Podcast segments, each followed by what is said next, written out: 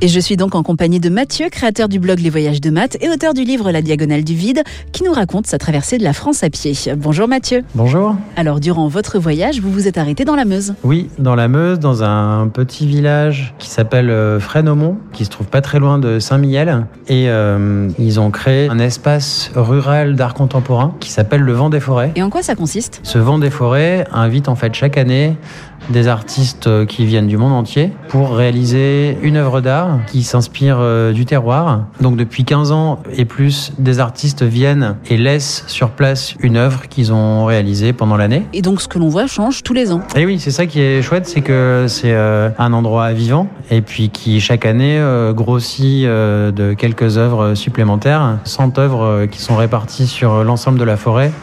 avant d'en faire le tour, on peut y passer quelques jours. Et Mathieu, pour faire le tour de la forêt, c'est sur des sentiers balisés. Aujourd'hui, on a sept sentiers différents. Il y a une quarantaine de kilomètres de sentiers qui parcourent la forêt, un petit peu pour tout le monde. Il y en a euh, aussi bien pour les enfants que pour les marcheurs aguerris. C'est euh, la visite à la fois nature et culture, euh, le musée dans la forêt. Quoi. Et Mathieu, est-ce que ce musée et ses œuvres sont aussi accessibles à tout public? Ah oui, oui, parce que c'est vraiment un art très accessible. En fait, c'est à cheval entre l'art contemporain et le land art.